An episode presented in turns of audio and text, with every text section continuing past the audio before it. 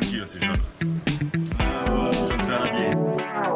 Eh ouais, à la bien. Je suis Missia, ça s'écrit M-I-T-I-A. J'adore lire tous les panneaux dans les expos.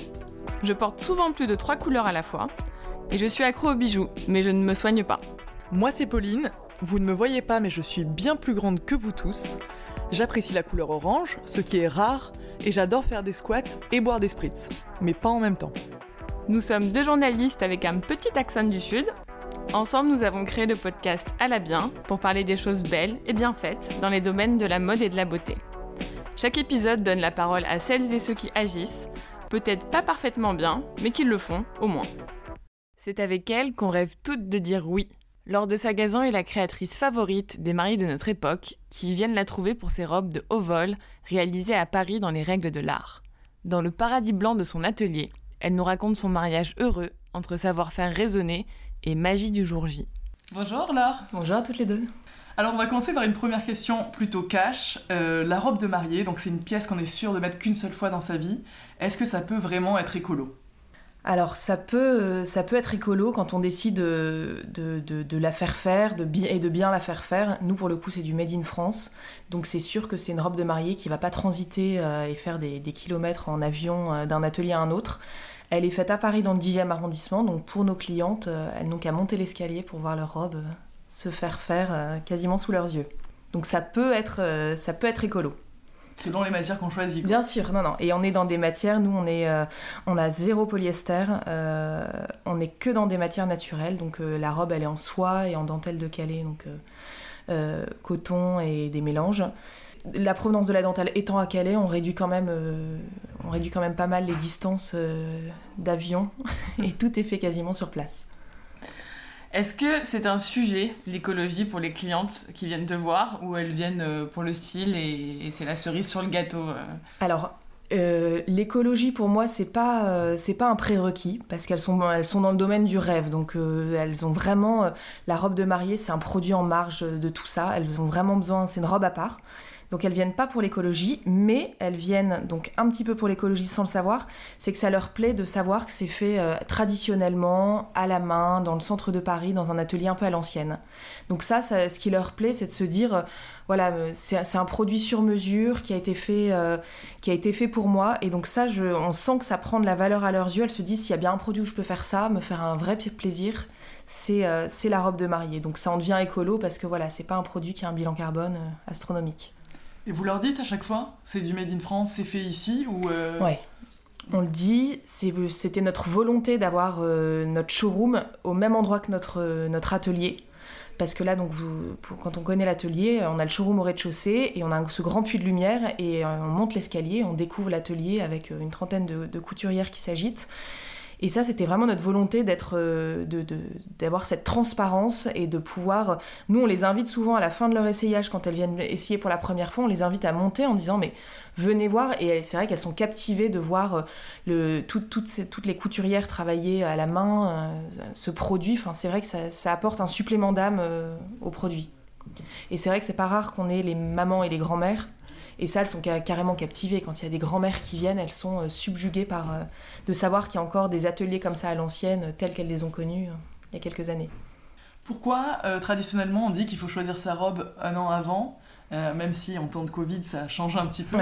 Qu'est-ce qu'il justifie et quelles sont toutes les étapes en fait de, création? Alors nous on est sur un savoir-faire traditionnel, ça veut dire que c'est en cinq étapes. Euh, quand on rencontre la mariée, une fois qu'elle a choisi sa robe, il y a la prise de mesure en premier rendez-vous. Et ensuite, la robe, on s'attaque pas tout de suite au bon tissu, on s'attaque d'abord à la toile. Donc on fait toute la robe en coton. C'est l'essayage le moins sexy entre guillemets parce qu'on perd tout, le charme de la robe puisque c'est opaque euh, et c'est pas du tout subtil pour un sou. Mais au moins ça permet de, de, mettre au point le produit.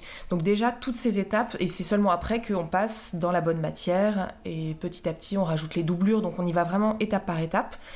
Et donc un an avant, parce que euh, nous, pour la simple et bonne raison qu'on est en, slow life et qu'on a une capacité de production réduite puisqu'on fabrique tout ici. Et à un moment, euh, on peut pas, on peut plus accepter, euh, on peut plus accepter de commandes quand le carnet de commandes est plein. Donc voilà, un an en avance, ça nous permet de lisser aussi la production parce que tous les mariages sont ramassés sur une même période estivale en général.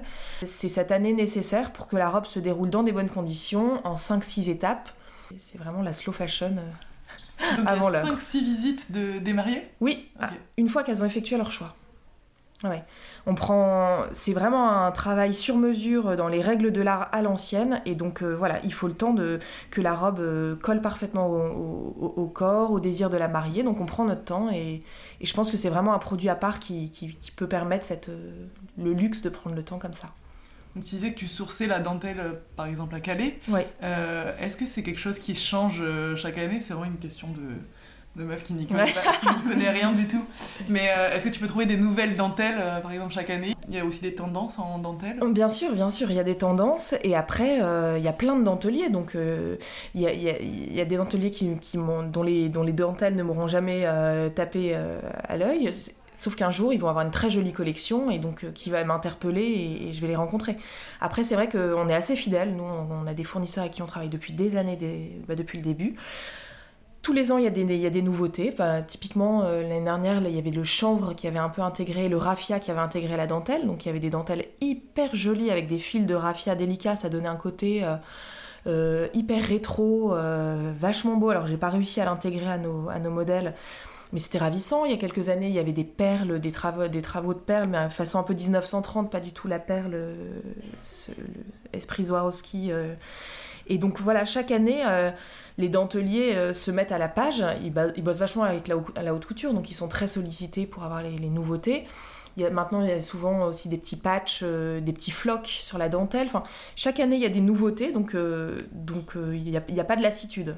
Il y a certes le bouquet euh, de, de, de dentelle un peu euh, façon dentelle de Calais qu'on connaît, mais, euh, mais si on veut creuser, et nous chaque année on espère trouver des nouveautés, il y a vraiment pléthore de choses et, et puis quand on a des super rapports avec des, des denteliers comme, comme ça peut être notre cas, ils nous ouvrent leurs archives, donc on a pu rééditer des dentelles de 1930 et ça j'avoue c'est un rêve de ne serait-ce que d'être dans ces archives, découvrir tout ça et puis se dire bah ce dessin là qui est de 1930 en fait il est hyper moderne, hyper nouveau et ça se voit pas du tout sur le marché. Et ça, euh, oui, j'ai- enfin, j'y crois à mort et on y va. Donc, euh. Et en termes de durabilité, on peut pas faire beaucoup mieux. quoi.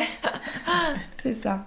Tu disais tout à l'heure que tu avais 30 couturières. Mm. Euh, c'est ça, tu as commencé quand même tout petit, j'imagine.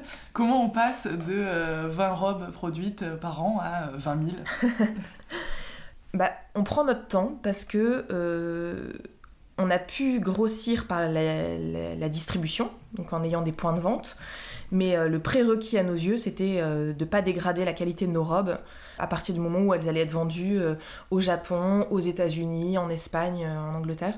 Donc on a vraiment pris notre temps. On a attendu d'être capable d'avoir un produit, de pouvoir produire en nombre et bien. Et on est vraiment allé petit à petit.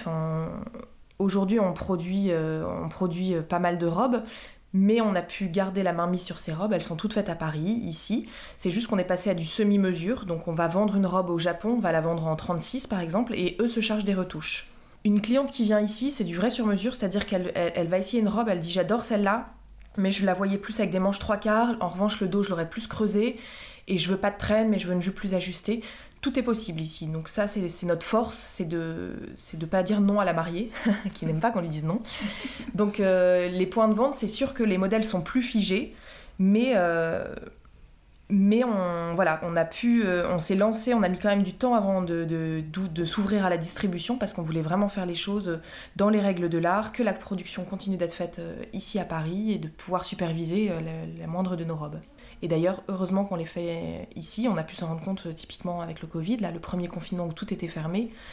La France fermée, mais d'autres pays qui attendaient leurs robes ne confinaient pas encore. Donc, euh, quelle chance qu'on ait pu avoir euh, tout sur place et de pouvoir s'agiter pour que les robes puissent partir alors que la, France fermait ses frontières et, bloquait tout avec ce premier confinement très strict. Là, on s'est vraiment dit, bah, on n'avait jamais imaginé évidemment qu'on traverserait une, une zone de perturbation pareille, mais en fait, c'est un vrai luxe de tout avoir sur place et de pouvoir tout maîtriser de A à Z. Et techniquement, comment ça se passe? Il y a une couturière qui fait une robe? Ou Exactement. la, ou la robe passe dans les mains de 10 couturières Non, non. Une couturière fait une robe. Euh, on est aidé de, de- de deux mécaniciennes. Qui, euh, donc les mécaniciennes, ce sont les personnes qui sont sur la machine à coudre, qui se chargent de l'assemblage des robes toute la journée. Et donc euh, ça, c'est à tour de rôle. Euh, chaque, euh, les couturières ont un jour de mécanicienne tout- tout- toutes les deux semaines, donc où elles sont aidées pour le montage. Mais non, non, on trouvait important pour un produit comme la robe de mariée que la cliente, la mariée, quand elle vient chez nous, elle a affaire à la même modéliste du début à la fin. Et donc c'est ça qui est génial. Moi j'avais eu trop de copines quand je me suis lancée qui me disaient c'est l'enfer. À chaque fois on me refile une nouvelle, euh, couturière qui n'avait pas les explications de l'autre. Euh, donc on piétine dans les ajustements. Là c'est vrai qu'on tisse un lien parce qu'en plus euh, en général on a l'âge de nos mariés quasiment. Donc c'est vrai que c'est une petite bulle pour nos mariés. les, téléphones portables passent mal ici en plus. on les coupe du monde et elles sont entre nos mains. Et c'est vrai qu'elles adorent, elles se laissent porter. C'est une petite bulle où elles voient la robe se construire, elles tissent des liens avec la couturière. Et c'est vrai que tout est plus fluide euh, pour tout le monde, je pense. Tu nous disais que tu as des matériaux assez exceptionnels comme les dentelles de Calais. Quand on fait du sur-mesure, euh, il y a un peu de chute. Ouais. Qu'est-ce que tu en fais euh, Les chutes, ça part à la poubelle? Ne dis pas que ça part à la poubelle. Non. Alors ça, c'était par chance déjà. moi, je suis vigilante sur tout ça parce que j'ai l'œil sur ces dentelles toute la journée. Je sais le prix que ça coûte. On ne néglige pas sur la qualité de nos dentelles et et je pense que c'est ce qui, ce qui fait notre force et la, beauté de nos produits. Et on était assez taraudés, donc on gardait tous ces sacs. Donc, mais bon, il faut, faut les stocker parce qu'on fait quand même pas mal de robes euh, à l'année. Et donc tous ces sacs dormaient. Alors quand on a pu, on les a donnés à des écoles. Parce que ça, souvent, les écoles de stylisme, ils sont friands de, récupérer ces chutes. Et surtout, là, dernièrement, là, ça fait un an qu'on a développé des petites culottes à partir de nos chutes de dentelles. On trouvait ça trop dommage de voir s'amonceler euh, des dentelles hyper jolies, hors de prix. Euh, et, en même temps, on avait une cliente frustrée parce que euh, on, ne vient chez nous que la mariée mariée. Or, on avait plein de, fans entre guillemets qui disaient qu'ils avaient envie d'acheter un petit peu de l'univers, mais sans, pour autant se marier. Et donc du coup, on a cette ligne de petites culottes qui est sortie et qui rencontre un, beau succès. On est hyper content. On voit souvent en plus des, mecs qui passent les commandes. Donc on se dit c'est génial parce que parfois au nom on sait que c'est des maris. donc les, les, les, filles se sont mariées chez nous trois ans avant et puis on, on continue l'histoire avec elles via des petites culottes. Et c'est vrai que c'est un produit hyper joli euh, et on a réussi à avoir un bon prix et on le fait avec nos chutes euh, dans notre atelier. On a Claire, une de nos modélistes, qui avait fait de la lingerie, donc en fait c'est ça qui est génial, c'est qu'on a plein de ressources avec euh, tout ce panel de, de, filles chez nous. Et donc du coup on a pu faire des, des vraies petites culottes qui sont confortables, en plus d'être très belles, et venant de l'upcycling. C'est un côté que tu veux développer, la lingerie, après? C'est très lié au mariage. Ouais, alors moi j'ai toujours adoré la lingerie. Euh, en vrai, en plus, j'hésitais à, l'époque, j'avais fait un stage dans la lingerie, j'hésitais à me lancer, euh, c'était mariage ou lingerie. Après, euh, je, suis consciente et, j'aime beaucoup Clara disait et je, je, suis consciente que c'est vraiment un métier la lingerie et on peut pas être sur tous les fronts. Euh, d'autant plus que la lingerie de mariage, c'est vraiment, vraiment pas la plus sexy. Nous, on fait des petites culottes, mais on, prône pas de porter nos petites culottes avec les robes parce qu'elles sont un petit peu bouffantes et ça se verrait. La lingerie de mariage, c'est des espèces de, de sparadrap coloris euh, qui ne laissent rien à, apercevoir. De... Enfin, c'est pas sexy pour un sou. Donc voilà, et j'ai pas la prétention de m'attaquer à ce produit qui est vraiment hyper technique, mais je laisse ça à d'autres. Alors, euh, ton entreprise a été labellisée Entreprise du patrimoine vivant. Est-ce que tu peux nous expliquer ce que c'est et en quoi c'est différent du Made in France? Ouais, c'était un, un, grand honneur parce que c'est quelque chose euh, auquel on espérait prétendre un jour et, euh, et ça y est, ça s'est concrétisé. Euh, le label Entreprise du patrimoine vivant, il, il met en lumière l'excellence du patrimoine français en termes de création. Donc du coup, c'est une vraie reconnaissance en France, mais surtout à l'étranger ça veut dire que on, promeut l'excellence française euh, par-delà les frontières. Et donc euh, c'est un, honneur immense parce que euh, c'est-à-dire que notre travail a été reconnu. C'est une commission qui vient, qui, est, donc, qui s'est baladée dans nos ateliers, qui a, qui a étudié notre mode de fonctionnement, la, la le, mode de confection des produits et qui a estimé que dans le mariage, c'était nous qui, qui, allions promouvoir l'excellence française. Donc c'est génial parce que c'est un vrai gage de qualité. À l'étranger, ils sont très regardants. Enfin, c'est un grade de qualité vraiment très reconnu. Donc, Il n'y a euh, qu'une entreprise par euh, domaine, parce que tu dis dans le, mariage. Dans le mariage, on est les seuls, me semble-t-il. Ouais. Et c'est sympa parce que du coup, on était habitué à bosser avec beaucoup d'entreprises qui avaient ce label-là, par exemple dans la dentelle, tous les denteliers. Euh, on bossait beaucoup avec eux et là, ça y est, maintenant, on, est, on porte haut ce petit triomphe, donc on est hyper content et et c'est vrai que c'est une reconnaissance, enfin, c'est un organisme indépendant qui reconnaît qu'on fait, euh, on fait un travail sincère, sérieux, euh, engagé, donc euh, on prend. On parlait tout à l'heure euh, du fait que euh, les clients pouvaient être frustrés parce qu'il n'y a que des robes de mariée ici. Mm. Euh, mais il y a aussi cette frustration de se dire qu'on va porter justement la robe qu'une seule fois. Est-ce que ça se reporte, une robe de mariée, ou est-ce qu'il faut la laisser dans son dressing, sous son blister? Alors, euh, la robe de mariée, c'est un objet, euh, c'est un objet particulier. Donc, il y a, il y a une grosse dose d'affect qui est mise là-dedans. Donc, il y a plein de mariés pour qui, qui vont sacraliser leur robe de mariée. Ça va, ça, ça va être planqué et gardé en espérant peut-être la transmettre un jour. Après, euh, donc, ce serait mentir de dire qu'on peut la reporter parce que quand la robe est toute en dentelle avec un grand dos nu, en vrai, euh, les occasions courent pas euh, de, de- de s'habiller comme ça. D'autant plus. pas au mariage de sa copine. Non, non, Surtout. ça on évite. Ça, ça on évite si on garder sa copine.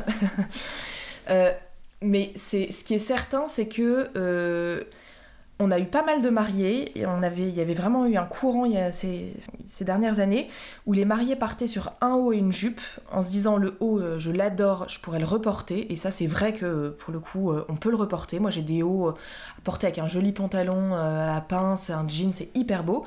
Et la jupe, elle se disait, je, je, je- je vous la redépose après le mariage, on fait un ourlet plus court. Et je la porte l'été avec euh, des baskets, euh, des spartiates, et euh, ça devient une jupe hyper jolie, longue, un peu bohème, et ça marche très bien. Donc ça, on l'a fait pas mal. Mais dire à une mariée qui a, a un grand dos et qui a une robe vraiment hyper habillée, oui, tu vas la, reporter, non. Non, moi je joue pas à ça, D'autant plus que c'est pas des modèles qu'on peut teindre parce qu'il y a plein de tissus différents, donc les teintures prennent pas. Donc moi je suis honnête, mais c'est sûr que la mariée qui prend un joli haut, je lui dis bah ça oui. Puis je, je le porte moi-même, euh, je, je sais que ça se porte très facilement, ouais. Tu portes tes pièces. Ouais, je porte mes pièces. Bah, j'adore, et puis euh, il y en a quel- que quelques-unes que je peux porter finalement, parce que comme on fait essentiellement des robes et que je porte pas tant de robes que ça. Mais les hauts, oui, j'adore. hein. Et là, on avait fait un haut, euh, un top hyper structuré habillé avec un pantalon, et ça, j'ai l'ensemble, et, euh, et je trouve ça hyper élégant, et je le porte. Alors j'éviterais de me planter tout en, tout en blanc cassé euh, au mariage de mes copines, mais des occasions habillées, euh, oui, c'est hyper, c'est hyper beau. Et il y a la seconde main qui arrive du coup dans cet univers du mariage. Est-ce que toi déjà t'as vu tes robes en seconde main sur des sites Ouais. Et qu'est-ce que t'en penses? Est-ce que tu trouves ça bien? Bah, je, je les vois de plus en plus. Je les vois de plus en plus. Ça se démocratise vachement. Après, je pense qu'il y a quand même. euh, c'est quand même une minorité qui veut acheter sa robe en seconde main. Euh, Il y a quand même ce mythe. euh, la robe de mariée, c'est une robe sur laquelle on fantasme depuis qu'on est petite. Enfin, que ce soit conscient ou pas, c'est la robe de princesse, la grande robe. euh. donc il y a, un vrai fantasme qui, enrobe, c'est le cas de le dire, cette pièce de, de pas mal de magie et de, et de mythes. Donc c'est pas pour tout le monde. En revanche, euh, je trouve ça cool parce que je me dis, il y a plein de filles qui, fantasment sur des robes de créateurs. Moi, je suis consciente qu'on a un produit qui est cher parce que forcément, il est fabriqué en France avec des matières. On, on, lorgne pas sur le prix des pièces, euh, enfin des, matières qu'on utilise. Donc euh, on a un produit qui est pas pour tout le monde et je trouve ça génial qu'une nana qui a pas du tout le budget à la base puisse tomber sur la robe en seconde main et se dise, mais c'est la robe de mes rêves, je pensais jamais pouvoir me la payer et finalement ça marche. Donc euh, oui, j'y vois pas de...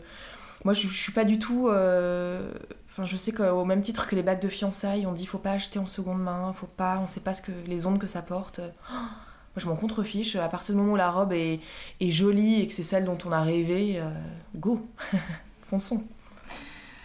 Est-ce qu'il y a des filles qui viennent avec euh, les robes de mariée de leur grand-mère, de leur euh, mère, euh, et qui veulent en faire quelque chose, soit les copier, soit les adapter? Est-ce que ça t'arrive? Ouais, alors ça, on a eu plusieurs, on a eu plusieurs cas de figure et je trouve ça passionnant parce que je dois sans doute oublier les robes horribles qu'on a dû avoir. J'ai j'ai dû les mettre dans mon inconscient très très loin, mais je pense surtout à des robes mais magnifiques qu'on avait eues en tulle de coton très ancienne brodée. Voilà, la robe de, de la grand-mère voire arrière-grand-mère, donc qui était un, bijou. euh, en hyper bon état. Et oui, on avait été chargé de, de- la restaurer, de lui apporter une doublure parce qu'elle était très légère, ou la doublure en soi avait été euh, un peu bouffée par les mythes, je crois. Et donc on l'a restaurée en créant une jupe plus longue et, euh, ça avait une allure folle. C'était une robe qui était, ouais, qui avait un côté euh, 1920 avec la taille. Basse euh, très très jolie. On a eu plusieurs robes comme ça et on a aussi euh, régulièrement des robes organisées autour du voile de famille, qui a donc des voiles mais hallucinants. Euh, et on sent que tout s'organise, il faut que tout ça fonctionne. Et c'est vrai que, euh, outre la tradition, euh, ce que je trouve charmant de se dire ma, mère, ma grand-mère, mon arrière-grand-mère s'est mariée dedans, c'est vrai que c'est des pièces parfois hors du temps, sublimissimes, qu'on trouve plus aujourd'hui, que les denteliers, enfin, c'est des dentelles qui. C'est terminé. Donc c'est vrai qu'on a des pièces comme ça entre les mains, c'est passionnant. Là, cette semaine, on a, on a une mariée qui nous a amené la dentelle de famille, et donc là, on doit remonter le voile. Et c'est une dentelle c'est merveilleux. C'est vraiment. Euh, moi, j'adore tous ces.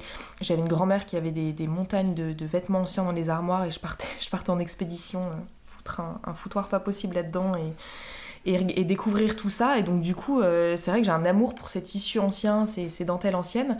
Et donc on a régulièrement des, des défis comme ça et c'est génial parce qu'en plus il faut harmoniser notre dentelle donc il euh, faut vraiment euh, on passe nos dentelles dans le thé pour qu'elles aient un côté euh, plus, plus jauni, plus patiné par le temps. Enfin il y a plein, on se rend pas compte de tout ce qu'il faut faire pour que notre robe ait naturelle, une robe qui est nouvelle qu'on va créer et une patine pour coller avec le voile ou à laquelle on va mettre des, des, des, manches en dentelle qui sont une dentelle familiale. Enfin voilà, on a des défis comme ça et c'est passionnant. Il y a des fois où tu dois dire non alors ça, c'est pas possible. Essayer d'être diplomate oui, et dire que... Oui, oui, mais tous les ans, on a une demande de robe chocolat ou, ou un rouge profond. Et euh, ouais, je veux bien avoir le sens du business et, euh, et le cœur sur la main, mais vraiment, il y a des moments où je, je peux pas, quoi. Donc, euh, donc non. On peut, on peut leur expliquer que c'est vraiment pas notre ADN et qu'on a, on sera pas à la hauteur. Donc voilà, c'est trop éloigné de notre univers. Donc, Un joli moyen de détourner. Il y a beaucoup de superstitions autour de la robe de mariée, comme celle qui dit qu'on ne doit pas la fabriquer soi-même. Est-ce que toi tu l'as fait déjà Qu'est-ce que tu en penses Alors nous, c'est pas moi qui l'ai faite euh, moi-même, mais c'est les filles ici qui me l'ont faite. Je me suis mariée en 2014, mon mariage tient toujours, donc la superstition en tout cas, là on n'y est pas. Et oui, il paraît que ça, porte malheur, mais bon, j'en connais plusieurs qui, ont fait leur robe, il n'y a pas eu de problème. Et, euh, et moi j'ai trouvé, ça, trouvé ça génial de me faire ma robe euh, ici et de voir les filles à l'œuvre. C'était sympa de passer de l'autre côté du de l'autre côté du miroir, se rendre compte des, en effet des angoisses des mariés, des, questions. Euh, ça rend plus, plus humble pour les comprendre. T'as été un peu une mariée fiante en fait, est-ce que tu essaies de nous dire? Alors, non, j'ai compris mes, les petites angoisses des mariés, mais alors j'ai pas été chiante parce que je pense qu'on avait une fenêtre de quelques jours pour faire ma robe. Euh, j'ai le souvenir que les filles étaient en train de coudre les boutons. J'avais mon train euh, dans l'heure à Montparnasse, donc je leur disais les filles, il faut vraiment que je sois partie dans un quart d'heure. Elles étaient en train de finir les boutons. Été l'année où on a explosé parce qu'on n'avait pas, enfin on a grossi assez vite et c'était une année où les filles faisaient des heures supplémentaires tous les soirs. On croulait sous les commandes et ma robe est passée vraiment euh, à la trappe, c'est le cas de le dire. C'est-à-dire que je profitais d'un créneau entre deux essayages, je me glissais dans le coin essayage, j'essayais la robe, je me regardais devant, dos, et les filles me disaient Alors la cliente est arrivée, tu peux, tu peux libérer l'espace Donc vraiment, je suis arrivée le jour de mon mariage en me disant mais oh, j'ai fait vraiment, vraiment n'importe quoi. Mais j'avais très peur de me revoir dans la robe parce que et c'est vraiment pas de la fausse euh, de la fausse modestie ou autre. Je me suis dit on a fait tellement de trucs à l'arrache à tous les coups je vais la réessayer le jour J je vais me dire mais qu'est-ce qu'on a fait? Qu'est-ce qu'on a fabriqué quoi? Et en fait non non donc plutôt un mariage écolo dans l'ensemble? Ouais, bah oui, non, mais ça, je pense que ça nous ressemblait. On n'avait pas envie de faire un, un, grand tralala. On a tout organisé à deux et, euh, et comme on a créé la boîte à deux avec Edouard, on, était déjà bien pris par notre boulot, euh, notre boîte. Donc le mariage, on l'a organisé parce qu'on avait très envie de se marier, on était trop content de le faire. Mais ça n'a pas été le, projet d'une année sur lequel on a planché et tout n'était pas. Euh, on n'avait pas du fagnon et du truc et de la déco à gogo. Enfin, c'était, je pense, assez minimaliste. Donc euh, oui, plutôt écolo à faire travailler les fournisseurs du coin. Toi, tu vends beaucoup à l'étranger. Est-ce que euh, tu vois une évolution euh, vers l'éco-responsabilité euh, dans ton domaine globalement? Où se situe la France par rapport à ça? Ou est-ce que c'est pas encore vraiment la question Non, ce qui prend le dessus, c'est le savoir-faire français qui est encore plein de magie, ça les fait rêver, c'est la suprématie de la mode française, de la couture parisienne. Donc il y a toute cette magie qui, me semble-t-il, met le voile sur, sur le côté green ou autre. Après, c'est pas pour autant qu'on fait pas attention. Nous, on fait gaffe parce que euh, d'un point de vue personnel, dans nos vies perso, euh, je fais gaffe. On a plein de filles ici qui font très attention, donc on, est, on essaie vraiment de progresser. Mais c'est vrai que je me sens pas, euh, je me sens pas challengée dans le mariage. je, je, sens pas qu'il y, y, a un courant qui nous pousse à être vraiment plus, à faire plus attention. Hors jour du mariage, tu peux pas faire faire tout ton dressing par tes couturières, j'imagine. Non, j'aimerais bien. J'adorerais. Est-ce qu'il y a des marques écolo que toi tu portes ou que tes enfants portent? Déjà, moi j'achète beaucoup en seconde main, mais depuis toujours. J'ai des parents qui adoraient chiner, donc on faisait les marchés aux puces tous, les, tous les samedis matins. Euh, mon petit tablier à l'école, c'était un petit tablier début de siècle. J'étais hyper fière. Il était hyper long. Il avait un petit côté un peu rétro princesse. Donc vraiment ça, depuis, que je suis petite, euh, j'adore chiner. Alors ce serait mentir que de dire euh, qu'avec deux enfants, je chine autant qu'avant. voilà. Mais le relais a été pris par les plateformes de seconde main. Pour les enfants, je suis pas mal sur Buy Bamboo, que je trouve très bien et juste. Je suis pas mal sur Vinted tout en étant consciente des limites du truc, mais, euh, mais bon, j'ai deux petits garçons, ça va hyper vite, le temps euh, alloué au, euh, au shopping est en réduction nette depuis leur arrivée. Donc du coup, je vais droit au but. Donc je fais pas mal de seconde main, et après, quand j'ai du temps pour moi, j'adore les trocs. Je trouve que dans le 9e arrondissement, euh, ça regorge d'adresses euh, géniales. Donc voilà, quand je peux m'accorder un petit moment euh, off, je file faire tous ces trocs de la rue, rue Clausel, de la rue de la Tour d'Auvergne, tous ces trocs-là autour de la rue des Martyrs.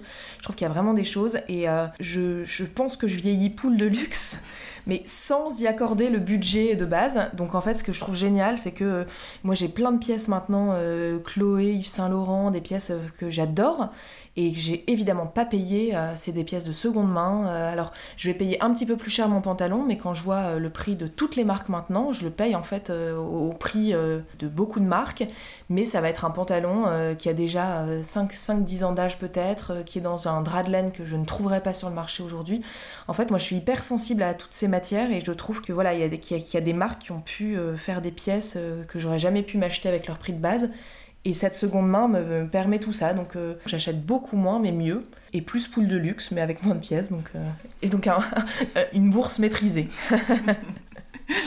Euh, quand tu chines, donc j'imagine que toi tu as l'œil, c'est quelque chose dont mm. tu as hérité, tu me disais. Mais est-ce que tu peux expliquer, donner des techniques à des filles comme Pauline qui ne voient jamais, qui ne voit jamais la belle pièce ne trouve pas la perle rare. sur le portant un peu en pagaille, ni sur Vinted d'une brocante, ni sur Vinted. Alors la, la, belle pièce en général, elle a un petit peu plus de tenue que les autres. Donc faut la voir sur le cintre, elle est un petit peu plus fière, elle est un petit peu plus ronde. J'ai été éduquée très tôt parce que Ma mère adore chiner, j'étais la seule fille, donc j'avais ce petit privilège de partir en goguette avec elle. Euh, on laissait mes frères et on allait chiner. Et c'est vrai que, euh, bah, je sais pas, souvent c'est une matière, on, voit que c'est pas la matière bas de gamme, euh, un peu, un peu ramolo.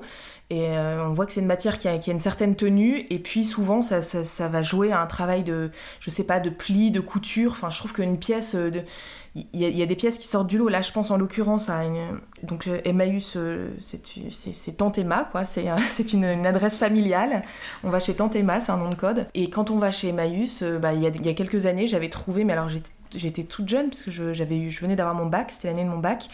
Je trouve qu'il y avait une robe qui avait vachement d'allure sur le portant. Il y avait un, un travail de pli sur les manches. Je l'ai trouvé hyper jolie, ces manches.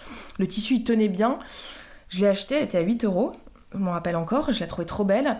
Et en l'essayant chez moi, en passant la, ma main dans l'emmanchure qui était un petit peu juste, je me retrouve avec l'étiquette Christian Dior euh, cousue à la main. Et en fait, c'était une robe Christian Dior que j'avais achetée euh, donc 8 euros chez Emmaüs. L'affaire du siècle. Cousue, à la main. Donc là, je me dis encore que je vais aller la, présenter pour la faire expertiser, parce que je, serais curieuse. C'est peut-être. Euh, on sent qu'elle est vraiment ancienne et elle est vraiment. Enfin, ça peut être une, une pièce assez phare de l'époque barre de Christian Dior. Et elle est vraiment, euh, pour le coup, tout a été fait à la main et, j'étais jeune et enfin, elle sort du lot, enfin, tu, le sais tout de suite. Ne va pas la faire expertiser, la faire dans un musée. Euh, et cette implication pour le naturel, le made in France, va jusqu'où chez toi? Est-ce que, par exemple, dans ta salle de bain, il y a des choses qui ont changé ou euh, t'as pas encore passé le cap? Ouais, si, si, j'ai pas mal fait ma, ma lessive. Euh, après, ça, marche par. Euh, je marche un peu par tocade, je pense, parce que euh, la, réalité du quotidien me, me happe. Donc, euh, forcément, j'ai beau avoir toutes les, bonnes intentions, il y a toujours un moment où, où je suis obligée d'aller droit au but. Mais oui, les savons. Bah, moi, j'ai toujours utilisé le savon solide pour le coup. donc, ça, j'adore ça. on a eu le shampoing solide. on a le shampoing solide. là, j'ai acheté du dentifrice solide. J'ai des cotons euh, que je lave, mais bon, euh, après il y a la réalité. Moi j'ai une peau, euh, j'ai de l'allergie et en fait ça me lime le visage. J'ai beau, je les lave et tout ça, j'utilise pas d'adoucissant.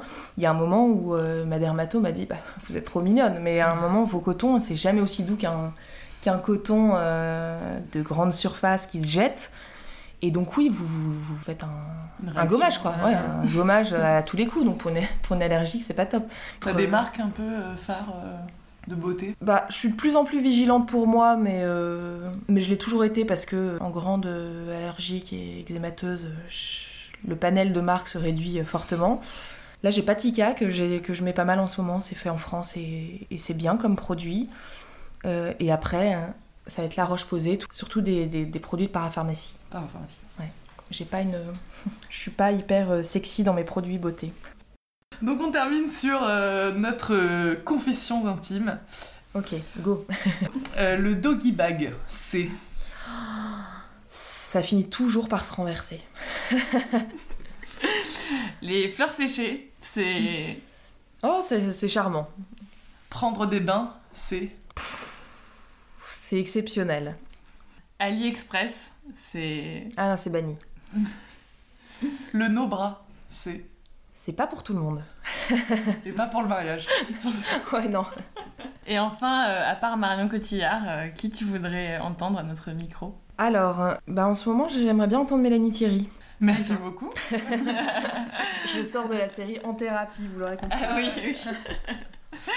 bah, merci beaucoup. Mille merci, c'est moi. Un grand merci. Merci à Alexandre Vrac pour le générique, Kim Roselier pour la couverture, Caroline Deville au graphisme et Logitech pour le matériel. Et surtout, merci à tous ceux qui ont dit oui à À la bien.